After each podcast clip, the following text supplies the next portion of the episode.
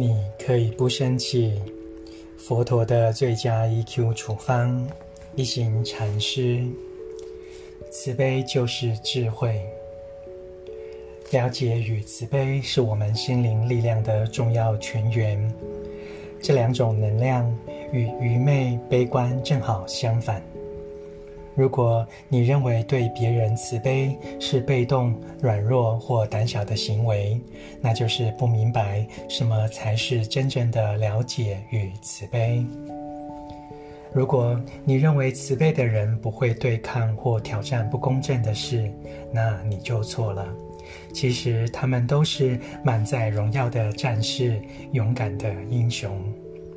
当你决定以慈悲、非暴力的方式，或不恶的认识来回应对方时，你的心必须非常坚强，要停止发泄愤怒，也不再惩罚或责怪别人。慈悲不断地滋长，你因此能成功地以非暴力的方式对抗不正义的事。因印度国父甘地就是这样的人，他没有炸药与枪。也不树立任何敌人，纯粹以对不二的洞察以及心中慈悲的力量采取行动。他的成功不是来自愤怒。人类不是我们的敌人，我们的敌人也不应该是另一个人，而是自己与别人内心的暴力、无知与不公正。当我们以慈悲与智慧装备自己时，所要对抗的不是别人，正是内心想要侵略、掌控与剥削别人的倾向。我们虽然不想杀人，但也绝不允许别人掌控或剥削其他人。你必须懂得保护自己，因为你并不愚笨，而聪明是聪明而有智慧的人。所谓对人慈悲，并非要允许别人对你或其他人使用暴力，而是要你做出有智慧的决定。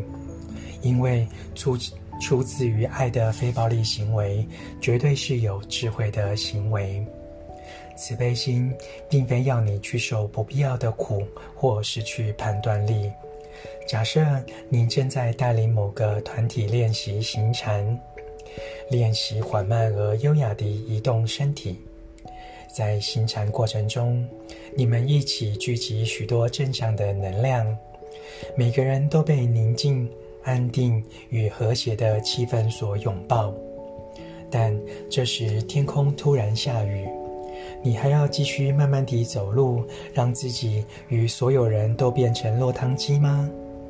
这就太不明智了。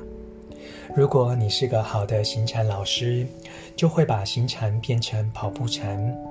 如此一来，还是可以享受行禅的乐趣。你可以开心地笑或微笑，证明你们的修行不是一种愚笨的行为。跑步时，你们还可以保持念念分明，且避免全身被淋湿的不适。因此，我们必须以有智慧的方式修行。禅修绝不是一种愚笨的行为，不是盲目地跟随身边的人做，而是有技巧、有智慧地修行。朗读，你可以不生气。佛陀的最佳 EQ 处方。